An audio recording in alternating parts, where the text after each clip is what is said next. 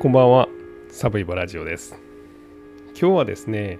2004年の10月に起こった振り込め詐欺グループ仲間割れ殺人事件という事件についてお話します。別名、練馬半グレ詐欺グループ4人惨殺事件とも言われています。まずは事件の概要です。2004年の10月に、えーとあるですね、まあ、半グレ集団この半グレ集団が振り込め詐欺をやってるグループやったんですね。まあ、それ以外にもいろんなことやってたグループなんですけど、まあ、そのうちの、まあ、幹部幹部たちがいましてこの幹部に不満を持ってる集団がありましてですね、まあ、クーデターを起こそうとするんですね。この4人組ぐらいが幹部だけ金取りまくって危険を冒してる俺ら全然金もらってないのおかしいやん。あいつらから金を奪おうぜと、まあ、いうような計画を考えます。でその幹部がですねその計画を聞きつけてですねあの4人俺らをなんか殺そうとしてるらしいでと。しかもそれに中国人のマフィアを使おうとしてるらしいでと。俺ら先やらんとやられるでと。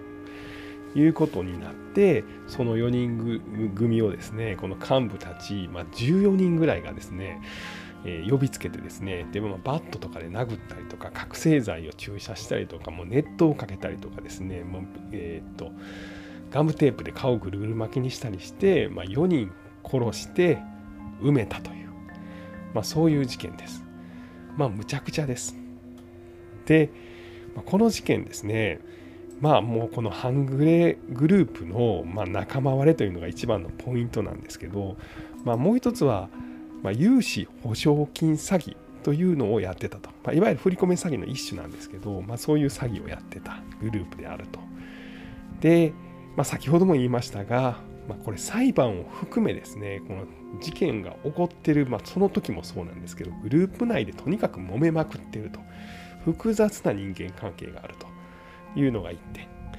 あと、まあ、これリーダー格が2人いるというふうに言われてるんですけれども、えー、1人がですね、えー、清水大使という、まあ、今も死刑囚になってます。でもう1人が伊藤レオというこれももう死刑囚になってるんですけれども、まあ、この2人の、まあ、リーダーのうちこの清水の方はまあこう悪いやつではあるんですけど、まあ、それなりに男気がありそうだなと。いうのがこの裁判の傍聴記録からちょっと見えてきますのでちょっとそれも紹介したいなと思っています。あとはですね、まあ、そもそもこの振り込め詐欺とか、まあ、オレオレ詐欺とか、まあ、そういう特殊詐欺ですね、まあ、こういうのの起源がま実はあるんですけれどもそれもま話のついでに少しお話できたらと思っています。まずは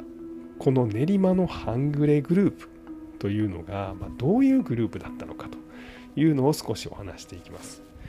えー、リーダー格の一人清水大使はですね、えー、事件当時26歳かな。で、まあ、高校生まではサッカーをやってたそうで、で、まあ、サッカーかなりうまかったそうなんですけど、怪我で、まあ、サッカーできなくなって、それで、まあ、とある雀荘で働くようになりました。その経営をしてたのがもう一人のリーダー格である、まあ、この伊藤レオという男です。でこの伊藤はですね、まあ、半グレではあるんですけど、まあ、牛島君みたいな闇金もやってましてですねそこもこの清水に手伝わすんですね。でそれがすごいうまいこと言ってまして、まあ、うまいこと言ってるっていうか、まあ、悪いことしてるんですけどね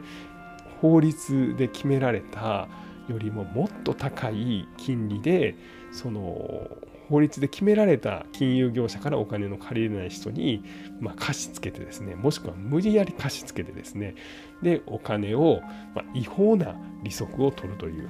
この闇金で月1000万円ぐらいの利益だから年間1億2000万ぐらいの利益ですねを上げてたと言われています。これはまあ犯罪が起こるもっと前の話なんですね。まあ、そもそもそんなことをしてたんです。で、まあ、それぞれがですね、この闇金とか、あとはこのえー、キャバクラとか、まあ、うどん屋もやってたそうでで、まあ、デザイン業ですね、まあ、いろんな店舗を出すための、ま、デザインとか、まあ、施工とか、まあ、半グレなんで、まあ、違法なこともやってたし、まあ、合法なこともやってたんです。で清水は高校時代のサッカーとかのつながりとかで、まあ、いろんな友達とかをその自分のまグループに引き入れてですね、まあ、芸能事務所とかもやったりとか、まあ、幅広くやってました。でその中の一つに振り込め詐欺の、まグループも同じ,、まあ、同じグループで振り込め詐欺もやってたんです。でその振り込め詐欺というのが融資保証金詐欺というものなんです。これまあ一言で言うと地獄にいる人をさらなる地獄に突き落とすような詐欺それが融資保証金詐欺です。まあ、どんなことかっていうと、まあ、融資しますよと困ってる皆さんうちなら、えー、皆さんが欲しがってる大きなお金を貸すことができますよでもその条件に保証金を入れてください。保証金ないですよね。困ってるんだから。でも大丈夫。うちは大手の消費者金融と提携してるからその消費者金融でお金を借りてきてもらってでそれを保証金として預けてもらったらうちは大きなお金を貸しますよ。って言うんですけどその保証金を、まあ、持ってきたらそれを持ってとんずらすると。で金貸してくれ言うたやないかって言ったら知らんわボケっていうやつですね。だからもう今まで闇金をやってたんで困ってる人たちの、まあ、メカニズム思考回路っていうのがよく分かってるんですね。なので金を大きい金をとにかく借りたいと本当に取り立てて困ってるんだっていう人たちに、えー、金をさらに借りさせてそのお金を持ち逃げするという、まあ、融資保証金詐欺をやってまして、まあ、これで数億円ぐらいの利益を上げてたということを言われています。でこの頃にはですね、まあ、清水は清水で独自のグループでもともとは師匠師匠にあたる伊藤は伊藤で独自のグループを作っていて、まあ、この2つが協力してこの融資保証金詐欺をやっていました、まあ、メンバーは、ま20人30人もっとぐらいいたんじゃないかというふうに言われていますでもちろんこういう、えー、完全に違法で、まあ、ひどいこともやってましたしまあ、うどん屋さんみたいに、まあ、合法なこともやってたと、まいうグループなんですね。雀荘とかね、OK なやつもやってたんです。まあ、芸能事務所とか。まあ、それがどこまで OK やったか知りませんけど。で、そんな中でですね、清水グループ、伊藤グループがありまして、この伊藤グループの真下にいる人たち、実際に、悪いことしてるんですよ。融資保証金詐欺をしている、実行犯にあたるような人たちがなんかうちの上のやつら俺らの取り分めっちゃ少なくしてないかということで不満を抱くようになります。どうやらあいつらむちゃくちゃ金儲けて俺らに全然渡せへんらしいでと。そらちょっとあかんよなと。あいつら一回やってまおうか。あいつら持ってる金取ったったらええねん。というふうになりました。俺知り合いに中国のやつおるからそいつら頼んだら一気に生きよるらしいから俺そいつらに頼んで中国人マフィアを仕掛けてあいつらから金奪うわ。ええやないかええやないかそれやってまおうやないかという話になりますでそれを、まあ、この伊藤とか清水が聞きつけて俺らやられるらしいぞと、まあ、いう話になります。これをどっちが先に聞きつけてどういうふうに報告したかっていうのはちょっと僕正直わからないですが、まあ、とにかくこの伊藤と清水は伊藤グループのまあ下の人たちが反乱を起こすことを気づいてその反乱をまあ事前に止めようとします。まあ、止めるってどうするかっていうと反乱を企てている4人をまあ拉致るわけなんですね。でまあ、拉致しまして、まあ、その場所にはこの伊藤とえっ、と清水は清水は行ってないのかな？伊藤だけが行ったんかな。でそこでどんなことが行われたかというと、まあ、これはかなり残虐なんですけれども、まあ、金属バットでですね、まあ、めった打ちですね。でまあこの4人やられた4人のうち1人はですねまあお前ら反乱企ててるやろと。正直に言ったら助けたるお前だけは助けたる。他の3人あいつらと反乱企てたやろ。正直に言ったらお前だけは許したるって言われてた人も最終的には殺されてるんです。で次にやられたのが金属バットでボコボコに殴られて覚醒剤を打たれました。でこれ覚醒剤なんで打たれたかというと、まあ、もし生き残ったとしても覚醒剤中毒になっていたら、まあ、警察に逃げ込んでも警察は覚醒剤中毒の人の話は聞かないからと、まあ、いうことでそういうふうにしたと。まあ、ある意味でここでは、まあ、生かそうとしたと、まあ、いうようなことも言われています。生きて生き残って警察に行く、まあ、それを予想して覚醒剤を打ってた。だから殺そうとはしてなかったと、まあ、こういう論理ですね。で、まあ、さらにですね熱湯をかけたりあとはこのガムテープでこの体をぐるぐる巻きにして、まあ、呼吸をしにくくさせると、まあ、いうようなこともされたそうです。で結果的にですね、まあ、お一人はこの熱湯をかけられたことによってそのショックで亡くなってしましまいます。で、まあ、窒息で亡くなった人もいるしあとはまあ手と手で鼻と口を塞がれて、まあ、窒息した人とか、まあ、とにかく4人全員亡くなってしまうんですね。でこの遺体の処理のために、まあ、暴力団にこの遺体の処理を頼んで、まあ、最終この1億円ぐらいのお金を払ってるんです。でこの実行犯の1人がですね、まあ、実はこの詐欺グループがま捕まってしまいまして、まあ、その中で警察に「お前ら他にも何かやってんちゃうか」と、ま、いうようなことを言われて、ま、もしくは罪の意識から実は俺こんなことやってまいりましてこれちょっとどっちが先か分かんないんですけど、まあ、とにかく詐欺容疑で捕まった1人がこのリンチで4人殺したということをま白状します。でこれによって芋づる式にこのリンチに加わった14人が、まあ、逮捕で裁判というふうになりました。でこの裁判の中でですね、まあ、実はこの、え、清水という、まあ、一人のボスとで、え、伊藤という、まあ、元この一番上やって、まあ、今はまあこうツートップのうちの一人が、まあ、完全にまあ反目するようになるんですね、まあ、つまりあいつがやったいやあいつがやったと、まあ、お互いに罪をなすりつけるような状態になるんです。で結果的には、えー、清水伊藤でもう一人まあ渡辺というこれは清水側の幹部なんですけどこの3人がまあ死刑判決となりまして、えー、無期懲役が2人かな？で、えーまあ、懲役10年以上が5人で懲役1年以上7年以下が4人、まあ、計14人ぐらいが、えー、有罪で、まあ、実刑判決を受けて、まあ、刑務所に行きました。まあ、というような事件です。で、まあ、僕ちょっと途中でですねこの伊藤というボスと清水というボス、まあ、どっちが信用できるかみたいな話で、まあ、やってることは悪いけれども、まあ、清水の方が少し男気を感じるみたいなことを言ったんですが、まあ、本来この殺人事件を犯している人たちなので、まあ、男気もクソもないんですけれども、まあ、清水は実行犯ではないわけなんですね。まあ、ただ死刑になってます。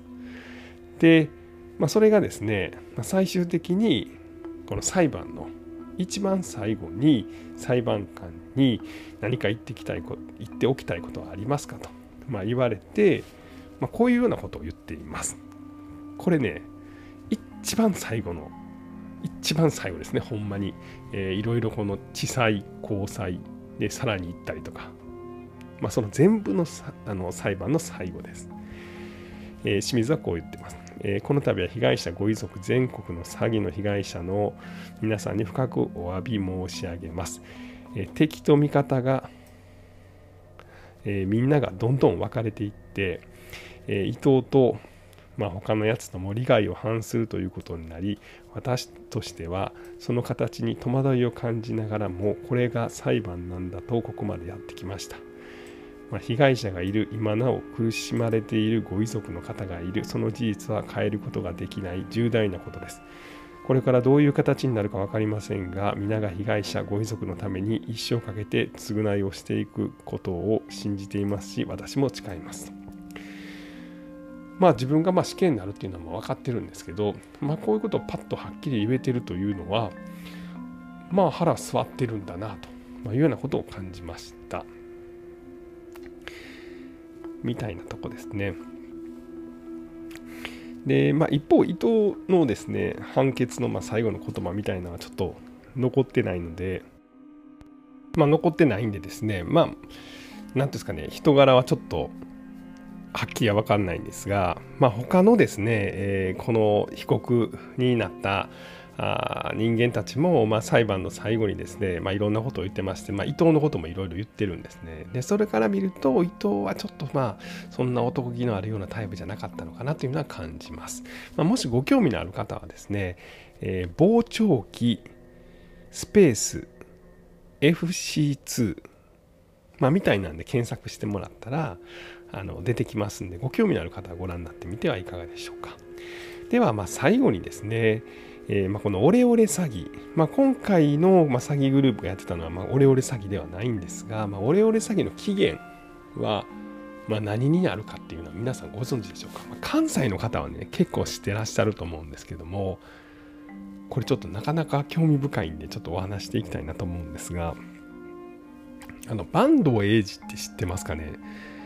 まあ、僕40代半ばで、まあ、僕くらいの世代だったら皆さん知ってますよね。あのゆで卵が好きなあの元中日のピッチャーで、まあ、タレントの人ですよね。で若い方やったら知ってるのがあの水曜日のダウンタウンでドッキリ仕掛けたらあの変なやつを本気で殴ってオンエアギリギリやったみたいな、まあ、あのバンドエイジさんです。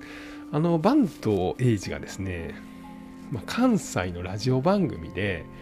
まあ、ずっと番組やってたんですね。でそのワンコーナーで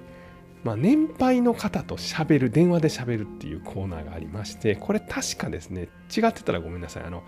ご家族から、まあ、うちのばあちゃん、もしくはじいちゃんと電話してっていうお便りが来るんですね。そこにね、電話番号を書いてるんですね。で、おばあちゃん自体は番組から電話かかってくるって知らないんですね。で、バンドエイジが生放送で、その言われた番号にかけます。で、まあ、番組から電話かかってくるとは知らないおばあちゃんと喋る。で、まあ、おばあちゃんは、